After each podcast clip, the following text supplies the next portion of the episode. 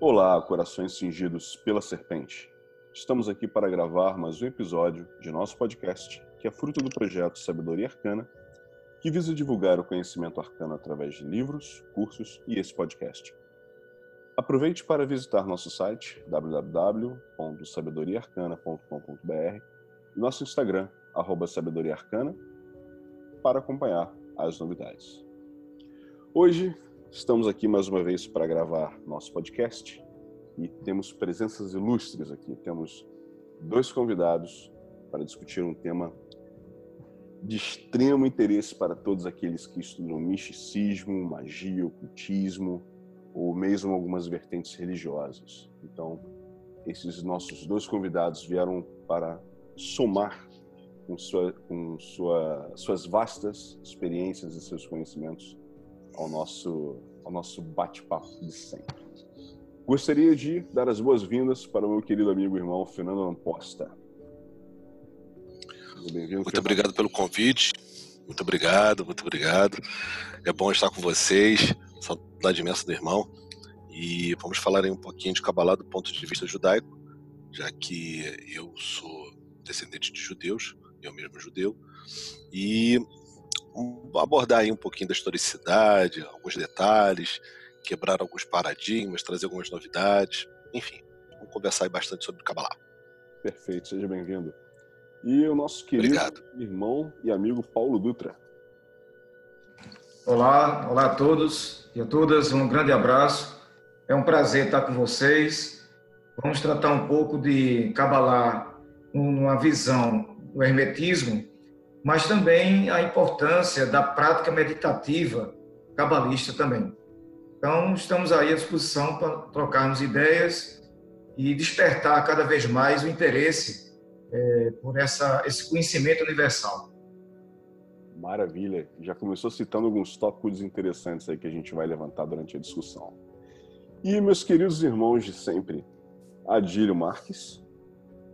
Olá, meus irmãos, amigos, Luizinho com Paulo, Fernando. Foi um prazer enorme estar aqui com vocês de novo. Realmente, como você falou no início, é um tema muito legal. Claro que a gente não vai esgotar, assim como os outros podcasts, não vamos esgotar tudo aqui, mas tenho certeza que vai ser uma contribuição legal que a gente vai poder deixar aí para a galera, porque eu, tanto o Paulo quanto o Fernando são experts no assunto aí, sacam muito. E Lincoln Mansur. Fala, meus irmãos, mais uma vez é um prazer inenarrável estar aqui na companhia de vocês, e principalmente com dois grandes irmãos aí e profundos conhecedores do tema que iremos tra tra tratar hoje. Né? Um, um, grande abraço ao irmão Fernando, ao irmão Paulo Dutra e também, né, os nossos, o meu companheiro de sempre, o Adílio e o Mano Luiz. É, assunto hoje de extrema relevância e interesse né, de todo o ocultismo aí, né? Bom, muito bom. E esse, esse episódio é um episódio raro, porque estamos os três aqui, é, originários do Sabedoria Arcana, com mais dois convidados. Eu acho que pouquíssimas vezes aconteceu isso, né? Todos os episódios que a gente já gravou. Então. Acho que é só a segunda vez. É, se não me engano, é só a segunda vez, realmente. Porque todos os outros que nós tivemos convidados, normalmente a gente não conseguia, né, juntar todos os três aqui com mais dois convidados. Não é verdade? Que é muito bom, que é muito bom. Bem, como eu falei antes, o tema de hoje é um tema que ele está na, na raiz de muito do que a gente tem hoje em dia como um, as escolas de mistérios mais modernas, né, desde o renascentismo e, e modernas e contemporâneas do mundo ocidental. Né? Da mesma forma que nós temos nas escolas orientais é, uma fonte de conhecimento que serve como base e per, que permeia todas as escolas orientais, como a gente tem, por exemplo, o taoísmo é, e várias outras escolas internas e externas do Oriente, nós temos um, a mesma coisa, né? algo análogo também aqui no Ocidente. E esse algo é justamente o tema da, nossa discussão de hoje, que é a Cabala, ou Kabbalah, como, como conhecedores falam, né? pronunciam, pronunciam o nome. É, e a gente deve muito a esse conhecimento porque, apesar de ser um conhecimento que teve uma origem judaica, né, ela acabou sendo, sendo utilizada e sendo apropriada. Uh, outras pessoas se apropriaram desse conhecimento, mesmo não sendo judeus, porque viram que era uma fonte inesgotável de conhecer, de formas diferentes de conhecer e entender o universo é, através de símbolos muito interessantes. Né? Um deles, por exemplo, é o Tim, que é a, a, árvore da vida, é um dos mapas que nós temos do universo. Né? A gente pega, por exemplo, o, o Xing, que tem lá os 64 é, hexagramas, né? que são originários a partir dos 8, dos 8 trigramas, que geram um mapa do universo. A gente tem a árvore da vida, que também é um mapa do universo. Né? E nossos convidados de hoje, como eles já estudam há décadas esse assunto, eles vêm participar do nosso podcast para acrescentar alguns tópicos que nós, mesmo estudando, né, eu, Lincoln, Adílio, mesmo, mesmo estudando a Kabbalah durante anos, né, como eles têm um envolvimento muito mais profundo, né, essa, essa, conversa, esse bate-papo de hoje certamente vai, vai gerar algumas reflexões bem interessantes. E para começar, eu acho que seria interessante a gente é, entender qual é a melhor definição da Cabala. Eu falei algumas coisas aqui, né, mas eu, eu, queria que vocês é, dessem um pontapé e desenvolvessem um pouco melhor é, algumas formas diferentes que nós temos de como definir a Kabbalah. Né, o, que é a Kabbalah? Né? Qual é a, a, não vou dizer serventia, né, mas de que forma o ser humano pode se beneficiar do seu estudo, e das práticas cabalísticas. Obviamente, eu não quero esgotar o assunto já nesse primeiro tópico, mas eu acho que a gente consegue extrair algumas coisas é, importantes dessa definição. Então, eu, eu, peço que nossos convidados iniciem, é, do ponto de vista de vocês, né, uma explicação, o que vocês acham que seria a melhor definição da Kabbalah. Por favor. Bom, eu vou iniciar falando que, do ponto de vista da, do judaísmo, numa visão um pouco mais aprofundada do que a, o que a religião permite. Por que eu falo um pouco mais aprofundada do que a religião permite? Porque a religião ela tem alguns, alguns limites, né? Para um judeu observante, ele fala de Kabbalah em, em, em, na, em sua maioria, em sua grande maioria das vezes, ele não é permitido, porque é tido como ele não tendo autoridade espiritual para falar de algo tão sagrado. E os cabalistas, é, desde o princípio, mesmo quando ainda não havia o nome Kabbalah é, sendo dado a esse conjunto de conhecimentos, eles eram vistos, inclusive, pelas comunidades, é, pelo, pelo rabinato de uma maneira geral, já com o rabinato, sim, é, montado, tudo direitinho, eles já eram vistos como transgressores da lei. Mas mesmo assim eles insistiram e muitos que não tinham até a, a alcunha de rabis, ou seja, de rabinos, eles eram rabis, eles sabiam muito da tradição e eles é, se permitiram estudar e, e, aprofundar e inclusive entrar em diálogos muito profundos, em, em, em, alguns momentos em controvérsias com os rabinos. Foi daí desse palco dessa discussão toda que surgiu o que a gente pode chamar de pré-cabalá. Né? A pré-Kabbalah, ela surge de que forma? Ela surge lá no período guiônico, os guionins, em que eles vão começar a discutir, a falar sobre a Mishnah, falar sobre o Sefer Yetzirah e tentar montar conexões, né? E a partir do momento que eles começam a falar, começam, eles começam também a experimentar. E aí entra um pouco do que o Luiz falou. Qual é a serventia disso? Então eles começaram a, a partir do sistema do que estava à mão, que eram letras, práticas posturais, práticas respiratórias, eles vão começar a ter um nível de entendimento maior daquilo ali que viria, como eu disse ainda há pouco, a ser a Kabbalah. Então a Kabbalah ela é um conjunto de conhecimentos que foi passado de gerações e gerações e que ela tem um nome, um nome que é, eu acho muito interessante. Ela se chama Torá Shabel P. O que é a Torá Shabel P? A Torá Shabelp é a Torá que é ensinada, é a Torá oral, é aquela que não está escrita. Se você pegar qualquer tratado do Talmud, da Mishnah ou a própria Torá, se nós lemos ao pé da letra, ele não é completo, ele precisa de mais conhecimentos, ou seja, para que você alcance muitas das vezes uma figura, né, um simbolismo que está dentro daquele texto, é preciso que você tenha orientação. Daí vem o termo Torá Shabelp. É, Moisés, ele na, na história da Kabbalah, ele tem uma importância muito, muito grande, porque ele vai ser o primeiro receptáculo da Torá Shabelp. Quando ele vai ao monte e ele tem um contato com a divindade, com é, Hashem, né, ele, o que ele faz? Ele aprende, boca ouvido, a tradição e guarda para ele. No entanto, o que é permitido ele escrever são apenas, né, de uma maneira muito simbólica, apenas dez mandamentos. Né? Então, o que acontece? Tanto é verdade isso que, assim, dos 613 mandamentos, as mitzvot que tem um judeu, ele, naquele momento, ele escreveu apenas 10. E as outras, e, a, e os outros componentes das mitzvot, que, o que foi feito? Ele guardou com ele e foi passando para o povo. De que forma? Boca, ouvido. Então, a, a Torá é o grande, assim, o conhecimento da tradição, ele veio primeiro de boca ouvido. E depois ele foi sendo organizado, já na Renascença, ali em meados do século XIV, na Espanha e na França, da forma como a gente conhece hoje. Então, a, a Kabbalah é isso. É, na uma visão, eu, eu acredito que bastante simples até, quero rebuscar muito para não tornar o assunto chato, mas é uma tradição, um, uma forma de visualizar a realidade que foi passada boca ao ouvido e que ela também se mantendo até hoje, ganhando outros contornos. Né?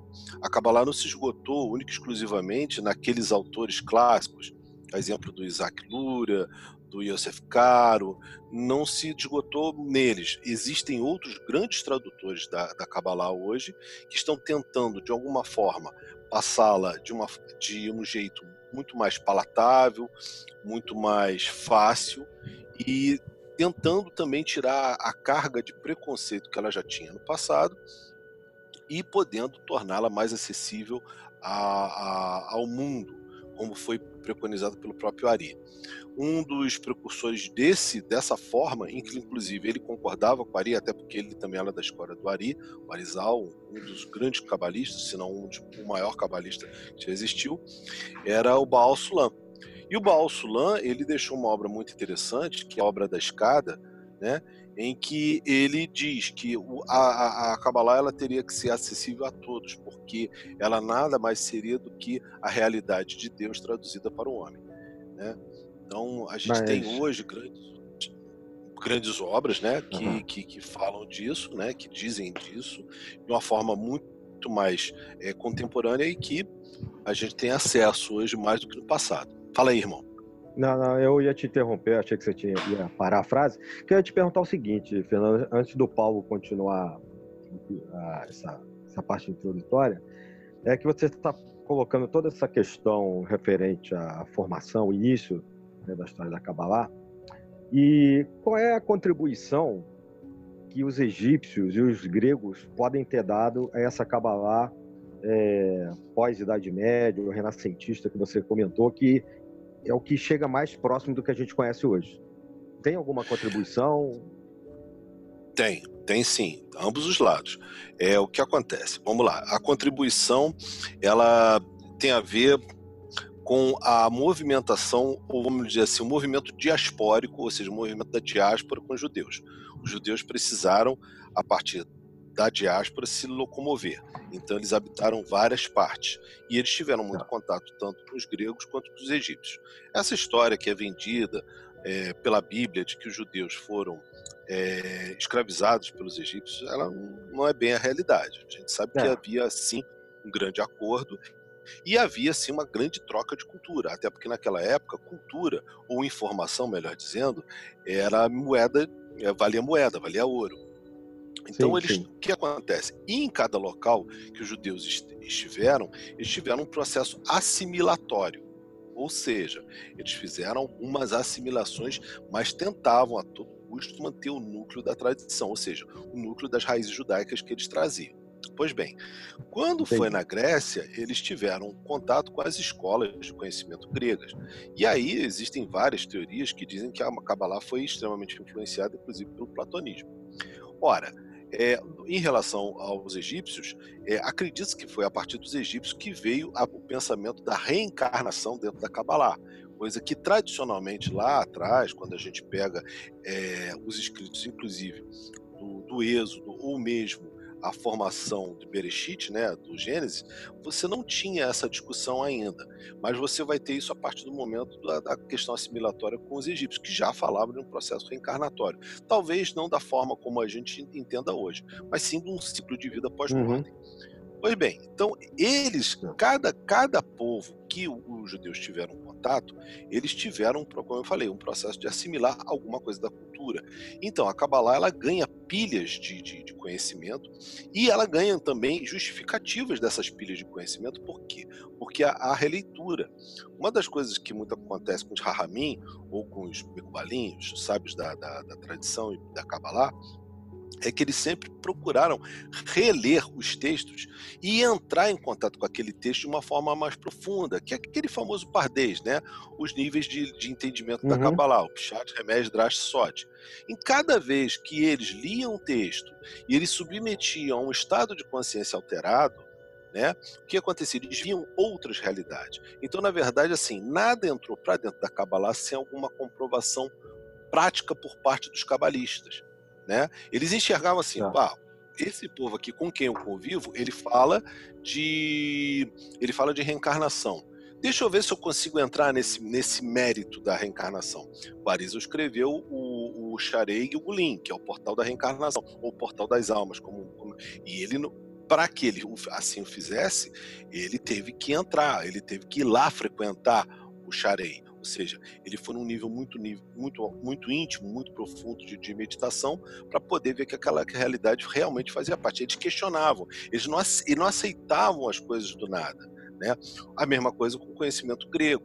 Quando você tem a questão do peso, né, da, da, unidade de medida, do número relacionado ao Aleph Beit, né, ao, ao, alfabeto hebraico, ele ganhou maior relevo ainda quando esteve em contato com a Grécia. Por quê?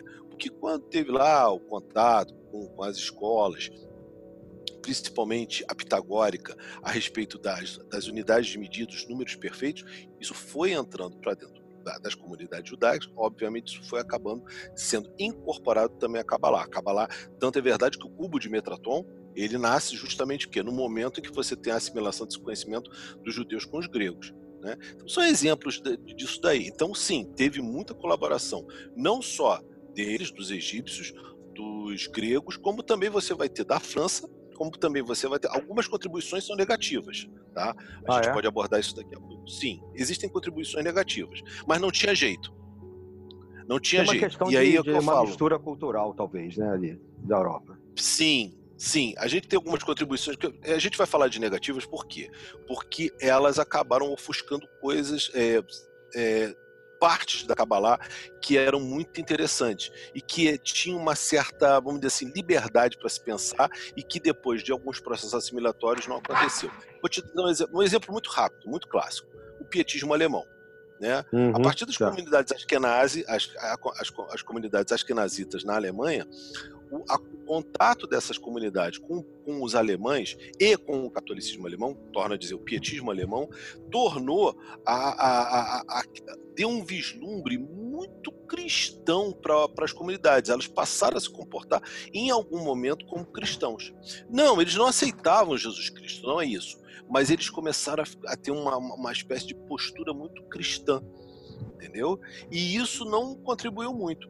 Basta dizer o seguinte: a ideia de Mashiach, né, do Salvador, ela nasce justamente ali. Ela não é algo tão tão antigo assim na Kabbalah. Né? É, na verdade, ela vem por Shabbatai Tzvi, que foi um, um, líder judaico que se autodeclarou Mashiach, ele já foi o primeiro a puxar para ele uma responsabilidade que até então nenhum judeu tinha assumido. E o que ele faz com isso? Ele cria dentro de uma espécie de cisma, um cisma, vamos dizer assim, filosófico, dentro do judaísmo, que eles falam assim: poxa, a gente precisava ter um líder, porque essa é uma promessa que vem desde Davi. E quando esse, como esse líder não vem, e as características desse, desse líder, elas foram, na verdade, um pouco mal interpretadas, elas foram trazidas para a figura de um ser humano, quando na verdade é um grau de consciência, o que acontece? Isso acaba trazendo, casando um com o pensamento cristão. Ora, os romanos, né, entre aspas, eles vêm com a proposta de Jesus Cristo, junto lá com, com, com, todas as comunidades cristãs, e aí o que acontece? É, seria uma boa também nós termos um pensamento parecido, até para a gente em algum momento se parecer com eles, né? para dizer que a gente também acredita em uma vinda, ou melhor, num, num, num líder que vai guiar, vai nos guiar a Jerusalém divina eles então começam um pensamento de Mashiach muito forte.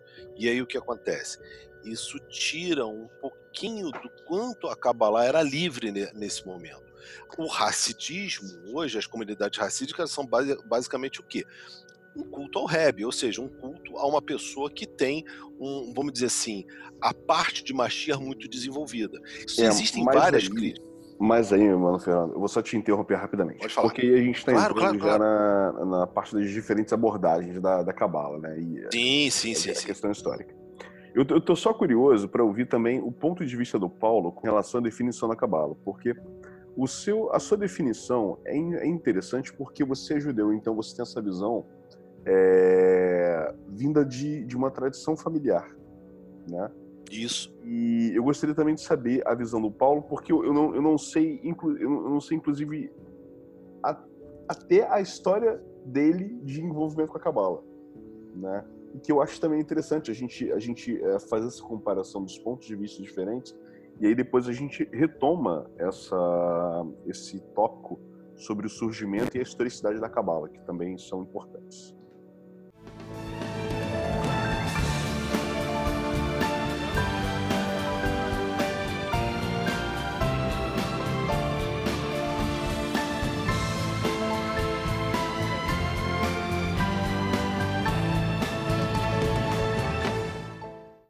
É, de um aspecto geral, na minha visão, a Cabala ela nos traz uma grande possibilidade de conexão né, com o divino. Então, hoje em dia, a gente escuta a Cabala sendo usada para vários aspectos, mas, sem dúvida, o fundo, o fundamento principal é uma conexão com o divino. Mas existe algo muito interessante por trás disso, que trata-se de uma, digamos, de uma metodologia, de uma chave para busca dessa evolução espiritual da humanidade. Então, a Cabala ela tem esse papel de mostrar um código, né? um código universal que a Cabala nos apresenta e a gente precisa entender como é esse código. É como nós termos uma porta e nós temos que decifrar a chave que vai abrir e revelar essa porta. Então, a visão que nós temos, e que é muito interessante, porque entre o hermetismo e a Kabbalah hebraica, existem muitas discussões, às vezes uma não reconhece a outra, inclusive, e pode gerar polêmicas bastante é, profundas. Mas a minha visão é essa, como um código de evolução espiritual, uh, e que, por incrível que pareça, uh, podemos navegar, aprofundar e vivenciar alguns aspectos da Cabala sem obrigatoriamente conhecer o hebraico. Então, isso também é um desafio, porque para alguns é impossível, mas na visão que está sendo colocada para a Kabbalah hoje, é, também estamos trabalhando sem obrigatoriamente conhecer a língua hebraica. É, isso, é um, isso é um ponto interessante, Paulo, que, que você tocou, que é bom a gente também é, levantar, é a necessidade e a obrigatoriedade ou não de conhecer a língua hebraica para se aprofundar na Cabala. Né? Obviamente que eu entendo que, do ponto de vista judaico, o Fernando, obviamente, pode confirmar isso é, para a gente. É, se não tiver o conhecimento da língua hebraica, não tem como estudar a Torá, não tem como entrar naquele, naquele é, é, se aprofundar naquele cabedal de conhecimento que está lá escrito. Como ele falou, que tem uma parte escrita e uma outra parte é recebida de boca a ouvido. Né? Então, é, isso, isso eu acho que é, é um, é um ponto interessante para gente, a gente discutir. Né? Porque realmente eu vejo algumas, algumas linhas de, de estudo que dizem que realmente não, não precisa saber o hebraico. Né? Mas até que, é, até que ponto a gente consegue se aprofundar no estudo da Cabala sem entender o hebraico realmente? Ou né? pelo menos, assim, até como complementar, complementando o que o Luiz está falando, ou pelo menos algumas palavras e expressões básicas. Né? E aí eu queria é, botar uma segunda questão que tem a ver, só para emendar. Até que ponto é, saber a pronúncia também é importante, já que a gente está falando de, de, questões ocultistas, místicas, de organizações, a gente sabe que várias organizações trabalham no seu corpo de estudos com a Kabbalah. Então, além disso que o, o irmão Luiz colocou, eu acrescento uma segunda questão para vocês, né? Até que, até que ponto vocês acham que também a pronúncia né, pode ser importante, ou não? É, antes do, do Paulo e do, e do Fernando é, dissertarem sobre, sobre esse aspecto, eu queria até já fazer uma, uma, leve, uma leve introdução sobre uma palavra que eu acho interessante, que tem a ver, inclusive, com título de livros. Né? Tem, por exemplo, o livro do, do Israel Regardier, que se chama O Jardim de Romance. Né? E eu não sei se todo mundo que já leu esse livro sabe por que, que ele dá esse nome, né? O Jardim de Romance. Porque existe uma, uma palavra chamada Guinness, que é, seria romã, por isso Cabala seria chamado de Jardim de Romance. E Guinness, na verdade, é a junção é, da, inicia, da, da, da primeira letra de três palavras que falam de três grandes técnicas utilizadas na Cabala, que são a gematria, a notaricon e a temurá. Então, eu acho que esse já é um primeiro pequeno exemplo do quão importante é você conhecer o hebraico. Pode até não ser obrigatório, mas eu, na minha opinião, tá, opinião pessoal, que quando você conhece, você consegue se aprofundar um nível a mais, né? Você consegue ir um pouquinho mais fundo, entendendo algo um, um pouco mais. Enriquece mais o caldo, né? Certamente, certamente. Bom, vamos lá. Vamos lá, vamos, vamos, vamos tentar destrinchar um pouquinho isso daí. O que, que acontece? Os judeus, eles, no, no, no, quando a gente fala sobre o Aleph Beit, né, o alfabeto hebraico, a gente tem um certo carinho porque ali existe uma medida, assim, existe uma dotação numérica e uma dotação da letra, né? E tudo aquilo em que vão as letras vão um peso, ou seja, vai um número também, né? Então, automaticamente, assim, é, a gente entende que você tem que ter um cuidado com aquilo que você fala e com aquilo que você lê, porque aquilo, como eu acabei de dizer, além de ter um sentido, ser doador de sentido, também é doador de um valor numérico, de um peso, tá? Então, quando há pouco tempo uma pessoa me fez uma pergunta assim: você recomenda fazer, por exemplo, o scrying, né, a meditação em cima dos 72 nomes? Eu falei: olha só, se você conhece muito bem o hebraico, sim. Se você não conhece o hebraico, não. Por quê? Porque algumas formações ali, algumas combinações de letras não vão em algum momento ser muito úteis para a pessoa. A pessoa vai de repente lidar com um tipo de energia que ela não está acostumada a lidar. Além do que, os 72 nomes, eles são 72 canais de comunicação com o plano divino, certo? Então, em um dado momento, se você não tem a prática, a consciência de que cada letra tem um peso, de que cada letra representa, você pode fazer, um, sem querer, um experimento que pode, em algum momento, te prejudicar. A recomendação dos rabinos sempre foi: para que você manipule alguma coisa, você entenda o hebraico né? E aí, torna a dizer, você sabe o fundamento de cada letra e até o papel histórico dela, tá? Porque isso também existe. Até o Paulinho, quando a gente estava conversando ainda há pouco, ele lembrou de um livro que fala sobre isso, que é do, se não me engano, é do Rabi Akiva, que fala sobre a questão das letras. Então, é assim. Só uma, é... só uma coisa, Fernando, só para ficar hum. didático hum. assim para quem está ouvindo, quando você fala letras e números, né?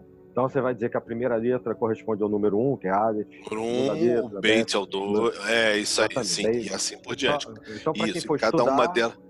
Sim. Para quem está nos ouvindo e for começar a estudar, isso, tem que entender isso. já de cara isso. Não é isso? É, Concorda? já seria. É o que você sim, tá sim, dizer concordo. isso. Uhum. Sim, sim, Não. sim. Agora, isso é uma, um dos assuntos da Kabbalah, não é Sim. o único. Né? A gente tem Uhum. outras formas. Por exemplo, existem, é, existem orações que você, ainda que você não, não faça a pronúncia 100% correta, até porque a pronúncia do, do hebraico ela difere um pouco, sendo se, você é um, um sefaradi ou um ashkenazi, você tem diferenças ali, mas ainda que você não, não tenha, você pode usufruir de benefícios daquelas orações.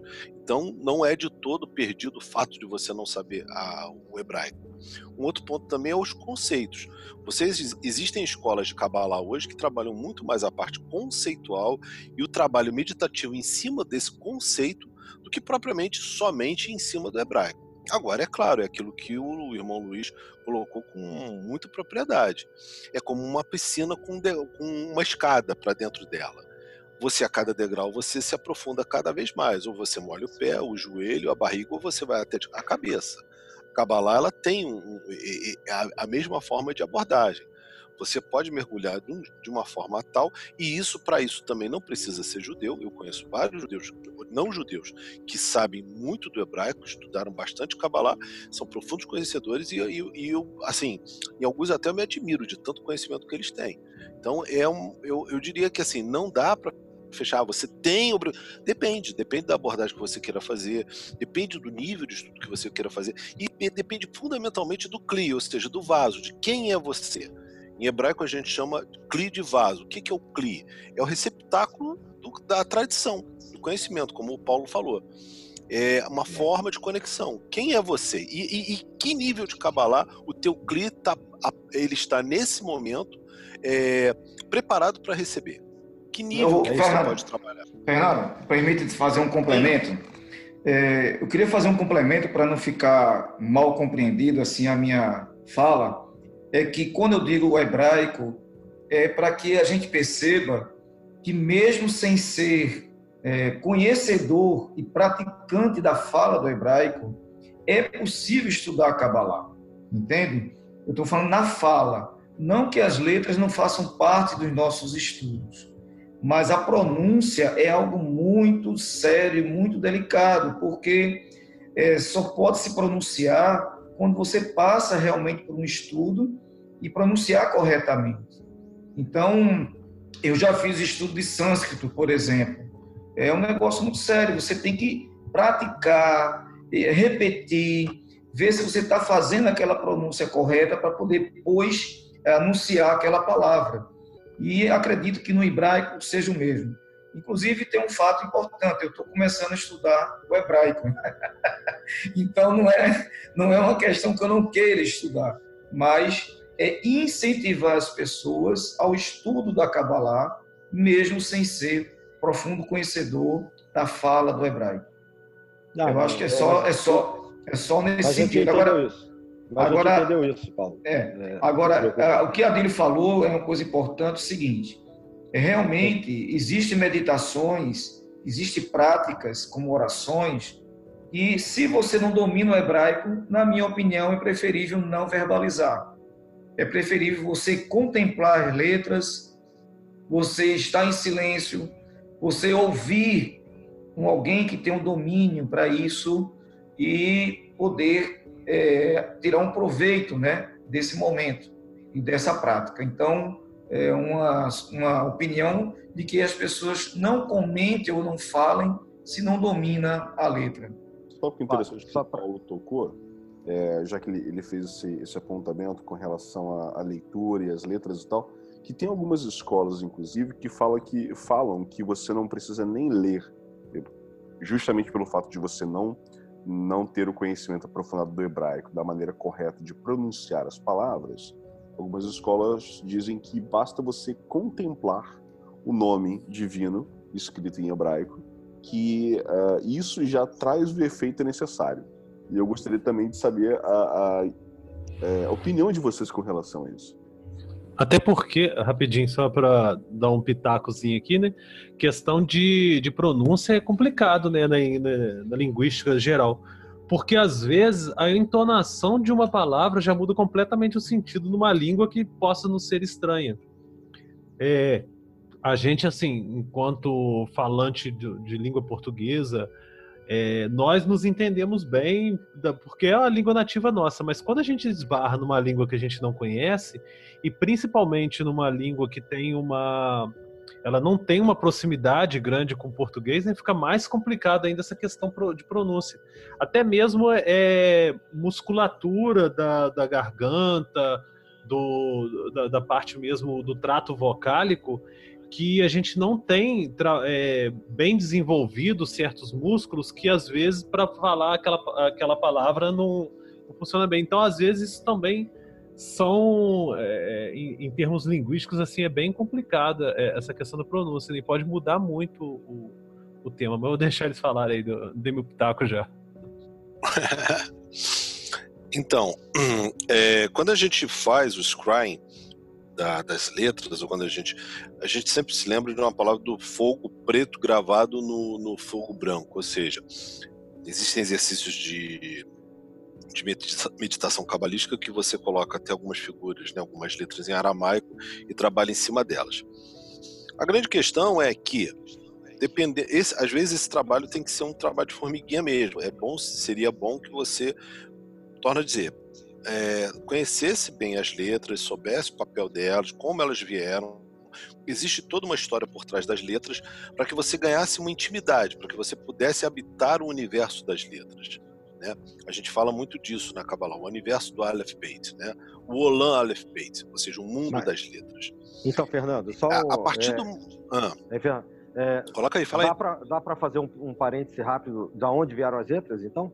Uma coisa rapidinho para você continuar a sua ideia? Sim, sim, sim. As letras elas vieram por quê? Da necessidade de dar, é, de doar sentido ao mundo, né? E de dar um peso a cada coisa. Elas vieram assim. Existe todo um, um histórico lá. Existe uma Mishnah que que está no Talmud, eu não me lembro o tratado, mas eu acho que é, uhum. é, um, é o tratado. Deixa eu ver aqui é o Bavili, é o Tratado da Babilônia, mas eu não lembro qual o livro exatamente. Mas enfim. Mas sem problema. É, elas vieram para. Não, sem problema. Então, o que acontece? Elas vieram para dar é, significado. É, assim, acompanham, elas basicamente acompanham a, a parte do Gênesis, né, de Bereshit, em que, como o homem foi o último criado, foi ele que foi o responsável a dar sentido ao mundo, a dar sentido às coisas. E a partir disso, ele, ele fez uso das letras para que cada coisa tivesse o seu nome e o seu peso, ou seja, doação de sentido. Esse é, é a grande finalidade de existir as letras e elas possuírem números, né? elas também significarem números. Então, aquele que vai estudar a Kabbalah num, num, nível mais profundo, ele tem que habitar primeiro o Aleph Beit, ele tem que estar presente dentro do Aleph Beit, ele tem que ter um mínimo de conhecimento para que, quando ele, num processo meditativo, ele por um acaso, é, isso acontece, já aconteceu comigo, ele troque a posição de uma letra para outra, ele não venha a ter algum efeito é, ruim, negativo sobre isso. Tá? Essa era, por que Abraham Abulaf era muito criticado? Era, ele era muito criticado porque em alguns momentos ele inclusive chegou a colocar o nome, o, o tetragramato ao contrário. Ele fez esse nível de experimentação. Alguns rabinos tinham um pavor que isso pudesse acontecer, porque isso era como, entre aspas, você entrar no, no, no Citra Hará, né? no famoso lado negativo da existência. Entendeu? Então, os é, rabinos, é. eles sempre uhum. isso, para que você tivesse muito cuidado na manipulação das letras, para que você não, não ativasse sem querer portais que fossem ruins para a pessoa, né? E eles tinham no, no, no, próprio Talmud existem muitas lendas de pessoas que fizeram isso. O próprio Pardês, as três, as quatro formas de entendimento da realidade, ela, existem lendas a respeito do que cada um que aconteceu a cada um dos rabinos a partir do momento que eles entraram assim, uhum. preparam nesses níveis de entendimento da realidade. Né? Então também isso existe em relação a as letras e, obviamente, a forma como você as lê. Mas não, torna a dizer, não é impeditivo de se estudar a Kabbalah. Isso é apenas uma das, como até o Luiz falou, a respeito da palavra, né? um, um acrônimo, né, uma espécie de, de montagem que se faz com as primeiras letras de várias palavras. Isso não é a única forma de você estudar Kabbalah, é uma das, é um dos assuntos. Mas isso não significa que você não possa é, se beneficiar estudando os conceitos, a cosmogonia, é, a parte dos, dos anjos. Não tem. Eu acho que você tem outras coisas que você pode estudar também que não precisa você estar tá, é, tão preocupado assim. Agora, se for o caso de você estudar as fórmulas, você estudar numerologicamente a gematria e tudo mais, aí sim, aí é uma tem diversão pra caramba e tem muita bibliografia a respeito. Bom, eu vivencio e, e navego, digamos assim, entre as duas Kabbalah e eu percebo, né, a importância da Kabbalah hebraica de toda a questão da Torá, né, tem todo um aspecto filosófico bastante denso mesmo, e até falei isso para o Fernando às vezes, né? É, tem uns, alguns momentos que você percebe a Kabbalah hebraica muito é, no aspecto filosófico, né? E sem dúvida, um grande desafio para a gente é ter essa chave, né, desse processo, esse código, para poder acessar um pouco essa sabedoria. E um aspecto que eu considero importante também, e alguns rabinos já colocam isso, que na verdade a Kabbalah ela é um conhecimento universal. Ela não é exatamente o judaísmo místico. Ela é algo que está, uh, ah, em alguns relatos, é diferenciado do judaísmo. Então, é, eu vejo que hoje uma, um aspecto importante é como aplicar a Kabbalah. Porque se a Kabbalah não tiver um sentido prático na minha vida, no sentido de conexão espiritual, então ela pode se tornar algo extremamente intelectual, mas que talvez não me ajude espiritualmente. Então isso é, na minha opinião, um dos desafios da nossa época.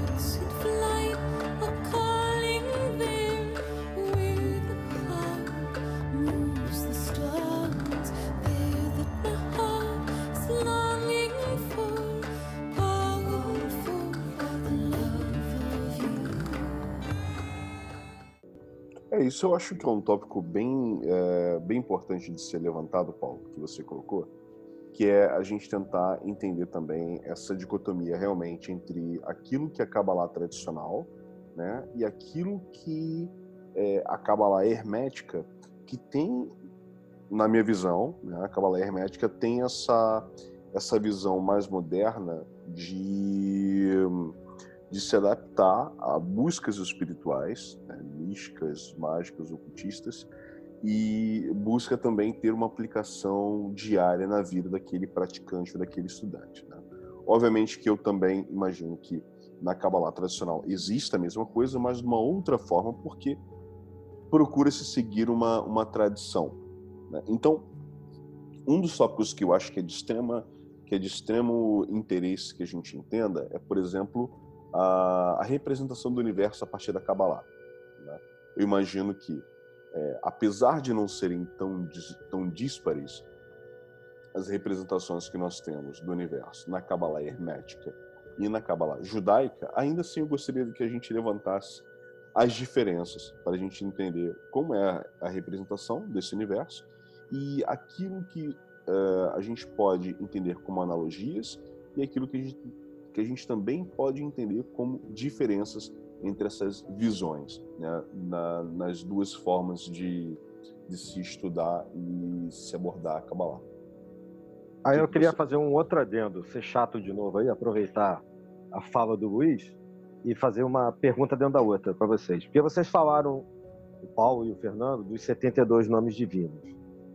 Então, eu queria que vocês, para quem está escutando, né, mencionasse rapidamente aquela questão que, que, é isso, né, dentro da visão de universo que o Luiz está colocando?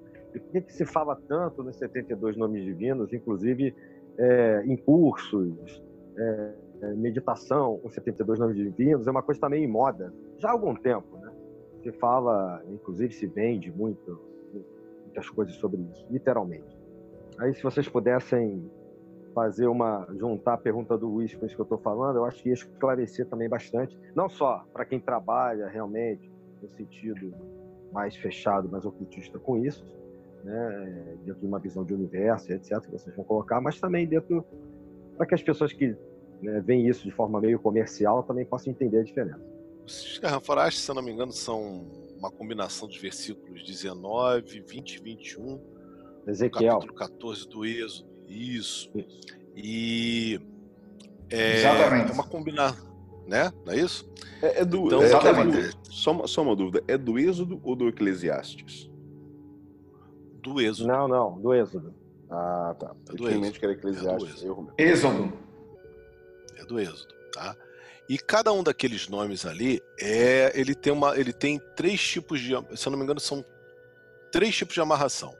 A amarração ligado ao que seria ao anjo, a um anjo que é, é, vamos- citar é, dentro da Cabala Hermética o anjo governante e também dentro da Cabala Hermética a ordem. Do ponto de vista judaico, somente do anjo, né? E cada um desses três pontos, um fala sobre o, o anjo manifesto, a quem ele pertence, ao anjo governante e a que ordem de anjos ele pertence, tá? Então, cada um deles é, é um poder, é uma forma de conexão. É porque assim, dentro da, da- da tradição é, judaica, anjo não tem o mesmo, me- a mesma conotação que na, na, na tradição cristã. O anjo é um canal de comunicação com o poder divino, só, mais nada. Não, ele não é um ser com asas, né, com espadas, enfim, com roupinha branca. Não, não, não é isso não. O anjo é um canal de comunicação. E a partir disso, você tem uma forma de utilização. É, ele foi, na- como eu falei, a Torá ela foi escrita para ser explicada. Ela não foi escrita somente para ser lida. Então, no passado, cabia a quem os mais velhos da, da- tradição pegarem os mais novos e sentar. Olha aqui, eu vou ler para você um trecho da Torá, né? Vou dar um shiur, uma aula aqui a respeito da Torá. Aí o cara vai lá e ensina. No final, ele, faz, ele, faz, ele fazia o quê? Um comentário a respeito daquilo ali, um midrash. Ele trazia uma informação que não está escrita, né? Quando na combinação desses versículos, eles falam justamente de quê? De poderes que Deus colocou secretamente dentro do, dentro do texto da Torá. Então, essas combinações são os 72 nomes de Deus. Foi dado como prática, aí o, o Abulafia, ele foi um, um dos que muito trabalhou isso, ele foi, dentro do processo de meditação dele, descobrindo coisas a respeito de cada um desses anjos, né, de cada um desses contatos, né, dos malachim, né, dos, do- do- dos anjos. E ele foi- observou muitas coisas, os rabinos criticaram essa prática dele, porque diziam, olha, isso é muito sagrado, isso tem a ver com o cerne do, do, do, do- do- do trabalho do Massit Merkabah, que assim, a Kabbalah, como a gente falou ainda há pouco, isso é um termo muito moderno, né?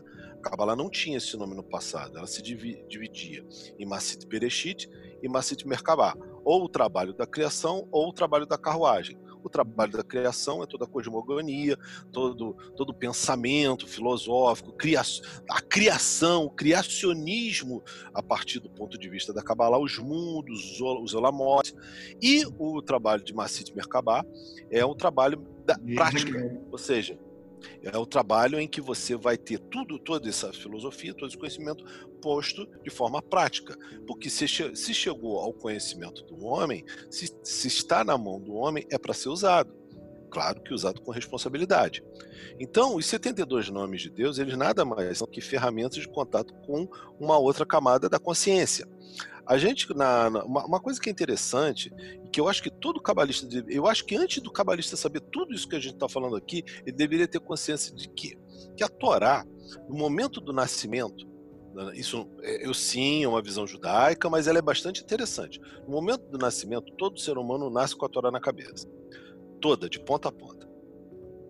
Só que ele não se lembra. Então, o fato do sujeito, em um dado, momento da vida dele, ter um contato ou, ou com a Torá, ou mesmo com a Kabbalah, que é já o estudo mais aprofundado da Torá, o que acontece? É um, é um momento que ele está rememorando as origens dele. né? A própria citando uma, uma, uma, escritora da, da Kabbalah Hermética, John Fortune, ela dizia a, a Kabbalah é o yoga do Ocidente. Ela, ela, ela, está absolutamente correta, ainda que ela seja uma cabalista hermetista. Ela está absolutamente correta. O, o, o, que, o que nós temos de informação velada dentro da Torá, né, ela é, é imensa. E uma dessas informações é justamente esses 72 nomes. O que houve para que esses 72 nomes ganhassem essa conotação, entre aspas, comercial? Né? como é que eles, eles se tornaram tão famosos? Através do movimento Kabbalah Centre, né? da família Berg, que tinham já dentro lá do trabalho do Baal Sulam, que é o grande mestre deles, que inclusive foi discípulo da escola do Ari, eles já tinham o trabalho de, do Scrying, da meditação dos 72 nomes. E eles sabiam da, da, da, do quanto aquilo beneficiou eles. Porém, eles se esqueceram de um ponto. Eles trabalhavam isso muito bem num contexto judaico, num contexto entre judeus. O Kabbalah Center nasceu primeiro em Israel, para depois ir para Miami, Los Angeles e outras cidades dos Estados Unidos, inclusive aqui no Brasil. E isso lá atrás não foi explicado. E, e, acredito até hoje, não sei, não tenho contato com eles, mas eu não sei se eles falam dessa questão de que é preciso fazer os crimes de um por um dos nomes em separado. E não em você pegar o quadro todo e tentar fazê-lo. Porque em um dado momento, num processo de meditação, a pessoa que não tem prática, ela pode embaralhar as letras. E no embaralhar das letras, ela pode ter alguns problemas. Então, assim, os 72 nomes, eles nascem justamente disso, que é o famoso Sherran Forash. É, eu posso complementar, Fernando? Claro, querido, com certeza. Vamos lá. É, Existem uns aspectos interessantes também dessa meditação, como o Fernando falou, questão dos anjos, que existem obras que trazem é, também as horas do dia, onde esse anjo está relacionado a um número de minutos que vai fechar às 24 horas. É? É, inclusive, existe também outros trabalhos que coloca qual é o anjo que você tem de conexão. Isso é um dos trabalhos que existem. Mas realmente é, um, é uma meditação muito forte, eu já pratiquei várias vezes. E eu, eu acho que o importante é realmente ter uma preparação, como o Fernando falou. Os 72 nomes, ele tem é, colocado como os nomes que foram usados para abrir o, o Mar Vermelho. Independente de acreditar ou não que o Mar Vermelho abriu, né? não vamos entrar nessa, nesse mérito, é, são palavras de poder, são canais de poder. E que, é, na visão mais hermética, a gente percebe a organização dos 72 nomes, eu não sei se Fernando vê assim, de 9 por 8. Então a gente vê os 72 nomes como nove coros angelicais. E aí a gente começa a lembrar né, das obras do pseudo Dionísio também. Então você observa que existe uma hierarquia angelical né, que vai em nove coros. Então é, eu acho interessante, eu acho que tem que saber como aproveitar cada palavra dessa, que tem uma ideia força também é outro aspecto interessante. Cada palavra dessa tem um canal, tem uma canalização. Então é preciso você perceber isso e fazer a visualização é, do nome. Então é uma meditação belíssima. É interessante que vocês levantaram uh, esse ponto sobre o Sherram Forash.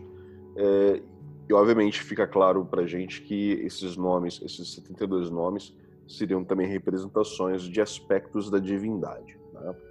E, mas com relação ao ponto da representação do universo dentro da Cabala, é, a gente acho que a gente podia, a gente poderia dissertar um pouquinho mais, porque eu acho que seria o um momento, inclusive, da gente falar sobre a árvore da vida, né?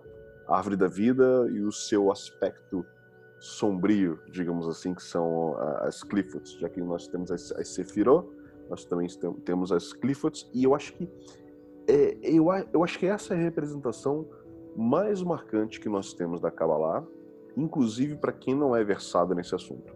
Né? É, e eu gostaria que vocês explicassem um pouco mais, um pouco mais sobre o surgimento dessa representação. Né? Obviamente, existe existe toda é toda a explicação que tem no Sefer Yetzirah, no Sefer Hazohar, que vão, que vão explicar o surgimento de cada uma das, das Sefirot e das Sefiras e, e como, inclusive, dá-se o surgimento aos Cliffords. Né? É até interessante porque o Fernando, alguns minutos atrás, falou do, do, dos Cli, né? do, dos vasos. Né? E aí nós temos as Cliffords, né? que tem justamente é, é, esse radical do Cli dos vasos, que tem essa representatividade de vasos, mas um vaso, um tipo de vaso bem específico, né? E as sefiras. Eu gostaria que vocês dissertassem um pouquinho mais, explicando sobre sobre a árvore da vida e essa representação do universo é, utilizada pela Kabbalah. Tradicionalmente, a Bíblia ela não fala muito claramente da Otzrim, né? Ela não, ela tem pouca coisa a respeito. Ela só dá mais ou menos a localização geográfica e ela já parte na sequência para falar das Sefirot, né? A árvore da vida, ela assim, as árvores estão presentes em diversas culturas, né? A gente na cultura nórdica você tem árvores, na, na celta que eu estudo bastante também, ela também está presente. A árvore sempre foi é, um símbolo de, vamos dizer assim, de tronco do universo, né? Tronco da existência. E o, o a Kabbalah, ela, ela que une pega... a terra ao céu, né? Isso, exatamente. E ela tem um significado muito interessante, porque para cima você tem a copa com as folhas e para baixo você tem as raízes, né? E as raízes, raízes. não aparecem, uhum. né? E elas estão uhum. mergulhadas uhum. no negro, né? No negro da terra, né? Então, uhum. o que acontece? A representação da Otzrim, ela na, na Kabbalah, ela surge até ela vai ganhar um contexto tardio, por incrível que pareça. Ela já vai ganhar uma força dessa representação já no racidismo. Se a gente pega o Tânia, por exemplo, a Otzrim ela é, ela é falada não por um desenho, sim por uma sequência, pela sequência das Sefirot, entendeu? O desenho moderno da, da Otzrim, ela, se eu não me engano, tem a ver com Yosef Caro e com Arizal, né? Então, e, e as derivações, inclusive no, no, no hermetismo, são são, elas também são bastante modernas, elas são contemporâneas, tá? Mas a árvore, ela é justamente o quê? Ela é, a, além disso tudo, ela representava também a, a abundância, a proteção contra o sol, a umidade, né? E o marco de chegada em um lugar que você não estava no deserto. Ou seja, quando você envia uma árvore, significa que o deserto ou ele tinha um espaço para escape ou ele tinha findado entendeu? Então a árvore ela tinha esse conceito, é um conceito que a gente pode dizer assim, um conceito meio tribal, né? A coisa da, do, do venerar a árvore, né? E a Otzrim, na, na, na Kabbalah, já, no, já partindo propriamente para o estudo das Sefirot, ela é uma sequência de, de assunção, ou seja, de ascendência ao plano divino ou de descendência dele também que quando você comentou sobre a questão da representação da, da própria árvore da vida é, na, no, no, medievo, que, que, essa representação da árvore da vida é muito moderna, né? Interessante que a gente acha que essa representação que, clássica que a gente vê da, dos, da, das esferas e, e, dos caminhos e tudo mais é, seria tão antiga, né? E quando a gente começa a, a analisar desenhos, principalmente medievais, a gente vê que havia várias formas de representação dessa árvore da vida, que não é tão, tão, como é que eu posso dizer, fixo esse desenho que a gente conhece hoje, nessa né, estrutura como a gente conhece hoje. Há uma diversidade, alguns colocam uma, alguns colocam quatro numa sequência interligada. Então, acho interessante. E, e muitos, no caso, até a própria estrutura das relações entre umas esferas e outras, em muitos desenhos antigos, a gente vê de forma diferente, com, com representações diferentes. Eu acho interessante, até mesmo porque a gente acha que é algo tão cristalizado, já tão fixo, a gente já bate o olho, ah, é isso aí, assim, e, e tal, e, no entanto não é, né? Eu queria aproveitar o que Lincoln está falando é, e vou depois passar então para o Fernando aí, tá? Tem um aspecto que a gente fez um estudo agora das árvores no ano passado com alguns amigos e amigas e muito curioso porque nós temos uma tradição de conhecer a árvore da vida numa estrutura, inclusive a estrutura dos mundos, que não é exatamente que foi assim na época uh, dos rabinos, né? É, mais antigos. Então, na época mais antiga, é, a herança de Cordoveiro ou Isaac Lúria não é a estrutura da árvore da vida que a gente tem hoje. Então, isso é uma coisa que me chama atenção. A outra é a formação dos mundos também. A gente está acostumado a ver na, em vários modelos de árvore da vida que os mundos são divididos em três, três, três e um. Quando, na verdade, é, na época desses rabinos, desses, dessas pessoas que traziam uma visão diferente dos mundos, onde Zenhapim é formado por seis de uma vez. Então, não era uma estrutura como a gente conhece hoje. Não dá para explicar melhor, porque a gente não tem um desenho né, para apresentar, mas é, realmente são muitas é, diferenças de modelos de água. Ah, mas isso que você falou, Paulo, é, e o, pegando aí o gancho do Fernando do Nico também, a partir da pergunta do Luiz, é fundamental. Todo mundo acha que essa questão cristalizada que a gente tem aí, com esse desenho, com dez bolinhas, quatro mundos, etc., é algo que é um sistema atemporal, universal. Muito bom você falar isso, porque a gente sabe que não é. Não foi sempre assim a visão, tão simplista. Na verdade, entra também na árvore da vida é, o conceito, como eu falei lá atrás, assimilatório, né? Ela foi ganhando contextos de por onde ela passou. É, como eu falei, no, no, dentro do pensamento racídico, ela é uma sequência de vivências, né?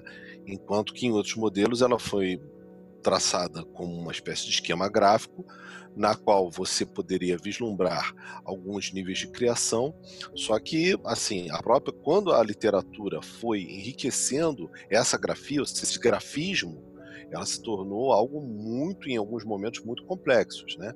em, em que uma árvore habitava outra árvore. Né? E aí você tem uma explosão de conhecimento ali que muitas das vezes fica difícil até de você entender. É, uma coisa que é interessante, assim, a gente tem muito de, de, de textos da, da, cultura judaica escritos e que são basilares e que a gente brinca que é, entre aspas, né, a verdadeira Kabbalah, mas você tem muitos textos que não são judaicos, textos de Kabbalah, que são verdadeiros hoje, são vistos como verdadeiros midrash. Então, assim, eu não sou fechado ainda que judeu, eu não sou fechado a entender que somente os judeus conseguiram deslumbrar realidades em relação a Kabbalah e até mesmo a árvore da vida. Existem comentários é, de escritores herméticos, né? Ou melhor, de cabalistas herméticos, que são fantásticos.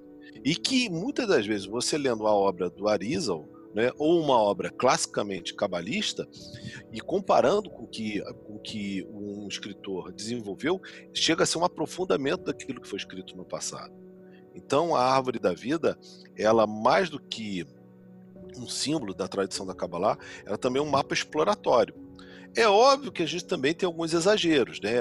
Muitas das vezes você já vê até a árvore da vida se, é, representando um, alguma coisa em relação a filmes, como por exemplo, existe uma árvore da vida que, que tem os personagens de Star Wars ali. Mas isso aí já tem uma amarração com Jung, entendeu? Por quê? Porque Jung, como ele estudou a Kabbalah e ele viu alguma coisa ali em relação em torno da psique, de todo estudo, de todo desenvolvimento de psicologia que ele fazia, é, coube, sim, naquele mapa, é um mapa como eu falei, que dá para representar muita coisa, mas que não necessariamente, nessa forma de representar está se falando de Kabbalah, entendeu? Mas que serve. E ainda remonta aquilo que eu falei lá no início, como mapa consciencial, ou seja, como mapa que representa estados de consciência, também vai servir. Né?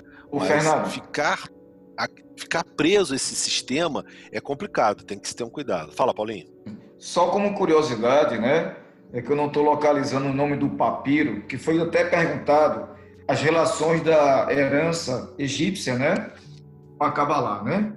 É, existe um papiro que traz algo muito interessante, eu vou ter que localizar novamente, que traz a emanação dos deuses egípcios conhecido como Neteru.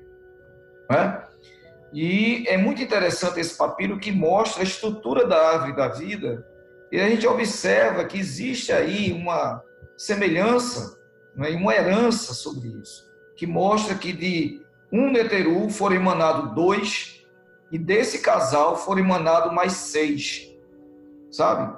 Então você percebe claramente uma estruturação é, idêntica à árvore da vida na emanação dos deuses egípcios, na formação e na estruturação, no, no surgimento dos Neteru. É, isso é um aspecto. É, um outro aspecto é, que também é interessante é a ideia dos mundos, que eu queria trazer aqui para a discussão.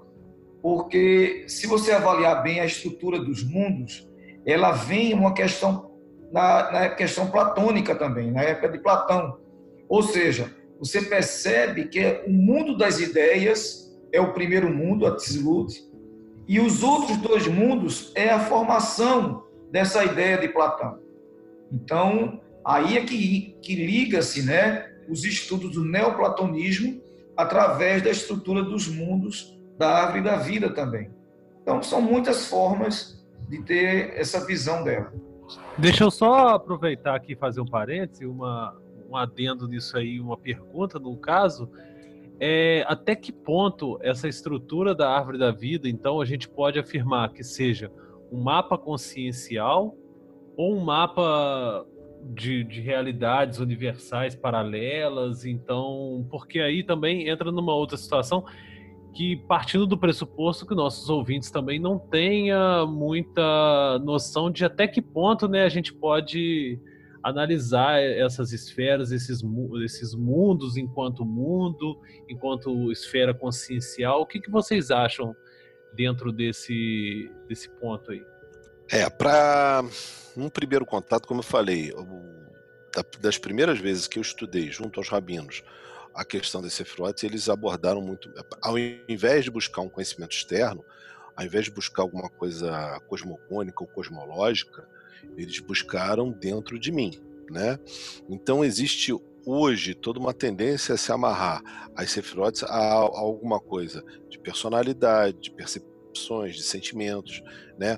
de do quanto você se relaciona com as pessoas, com o teu próximo, com a natureza, enfim. Então a amarração primeira que eu tive era alguma coisa que estava dentro de mim, para depois sim, aí você enriquecer esses conceitos que você vai formando com outras outras informações, né? com outro cabedal de informações. Então essa é uma forma. A, a gente tem que entender o seguinte, né? É, é, aquela coisa do eu sou, ainda há pouco eu falei isso. Nós somos um produto né? Nós somos o, o, a epítome da criação. Né? Quer queira, quer não queira, nós somos a epítome da criação.